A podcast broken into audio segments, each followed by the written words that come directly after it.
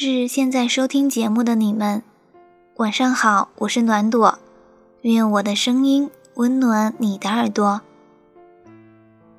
今天我想录一期对夜未眠电台回顾和告别的特辑，因为我要和他说再见了。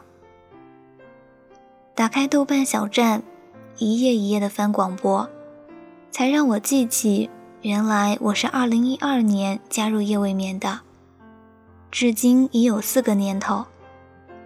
我的个人栏目《幸福时光机》迎来的第一期节目是《那些年》，内容跟当时很风靡的青春电影《那些年，我们一起追过的女孩》有关。最早认识我的听众，应该就是从那时候开始。栏目一共十六期，后来因为电台整体节目改版而被取消。而最后一期节目的标题，恰恰表达了我由衷的祝福。愿我们都被这世界温柔的爱着。在那之后，我也录制过一些专栏节目，比如《弯夜未眠》，比如《听说》，但都逃不了有声文字的风格。我好像也只适合分享文章，分享心情。参加过几次 YY 语音的周年庆，直播时笑闹百出的画面，仿佛就发生在昨天，鲜活可爱。人生就是一个不断放下的过程。幸好这一次，我能与夜未眠好好的道别。说不伤心，肯定是假的。但说要痛哭流涕也太过了。告别这个词本身就带着淡淡的感伤，不是没有想过留下，但现在离开似乎是最好的姿态。我很害怕事情的发展脱离轨道，我喜欢简单的、轻松的、没有负担的关系。感谢夜未眠所有的小伙伴们。一直以来对我的支持、关心和帮助，请原谅我的小任性。我仍然会在这里持续关注、满怀祝福。祝愿你们一切都好。后面呢，我依然会在心理 FM 录制节目，空闲的时候也会录制自己喜欢的东西。我不是一个高产的人。随性而为，幸得你仍然喜欢，非常感激。最后要分享一篇我很喜欢也挺应景的文章，来自《奇葩说》马薇薇。我们每个人这一生总要学会告别。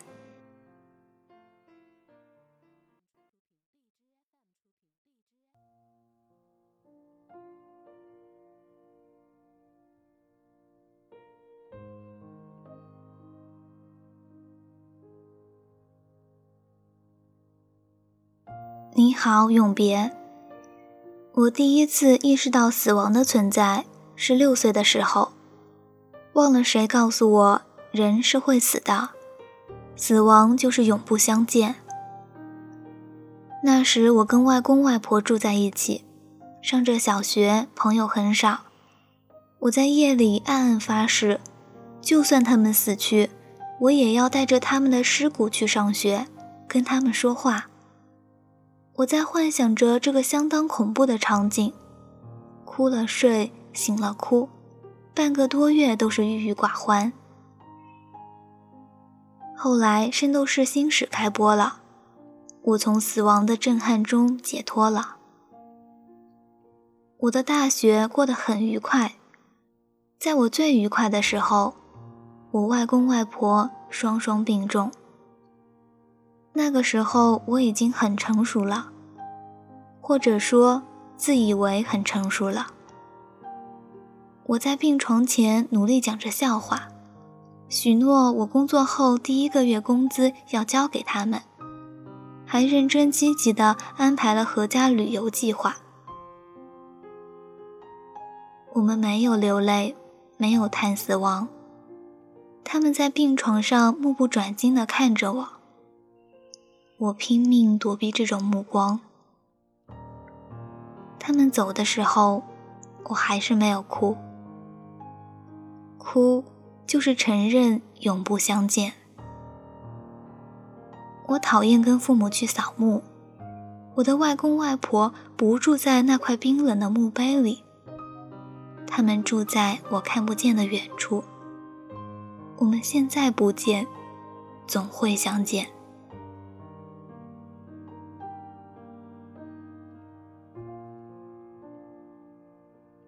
我看电视剧里生离死别，他们总是在惊闻亲人病逝后大声嚎啕，心中多年说不出的动情话语汹涌而出。我暗自检讨自己的迟钝，我没有哭，我不会哭，像是被巨石灭顶，只会站在原地怔住。几年后。我妈穿了一件我外公的毛衣在家里溜达，我路过她的时候，闻到老头子油乎乎的味道。那天我在失去他们之后，第一次嚎啕大哭。我的朋友李东明，在我工作后没几年得了癌症，他努力与病魔斗争，然后失败。他安排了自己的后事，我们在八宝山送别他。网上流行熊顿君的故事，我从来不敢去看。我跟她的男友谈起他，我们都维持不了几分钟。我们目光向天，说起远大前程。玄子说：“人生就像地铁。”到站下车。我们都是勇敢的无神论者，所以不敢面对自己的敏感。我父亲六十大寿那天，发现自己得了癌症，半个月后动了手术。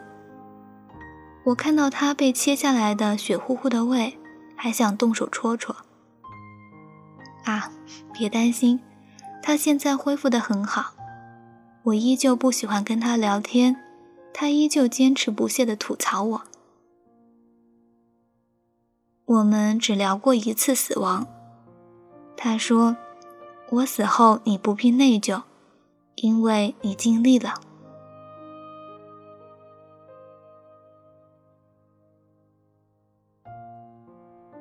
人类有一种奇异的机制，我们用迟钝保护内心的敏感，我们逃避，我们呆住。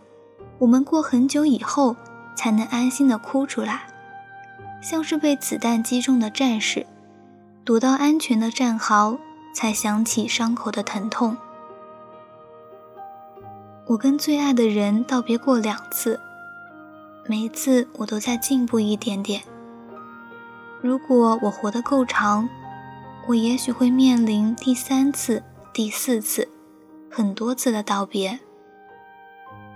我希望有朝一日，我谈起他们，忘记失去的悲哀，只想起相遇的幸运，像是阳光终于刺破乌云。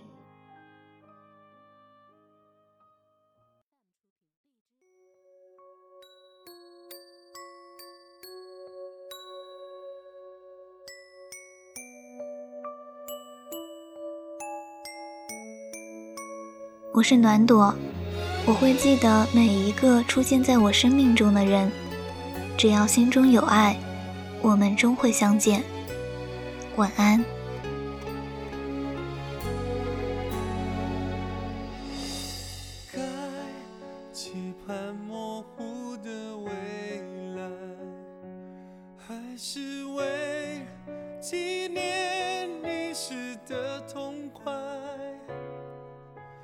该。迷信感情的能耐，还是要臣服天意的安排？一个个爱人散落在人海，一声声再见。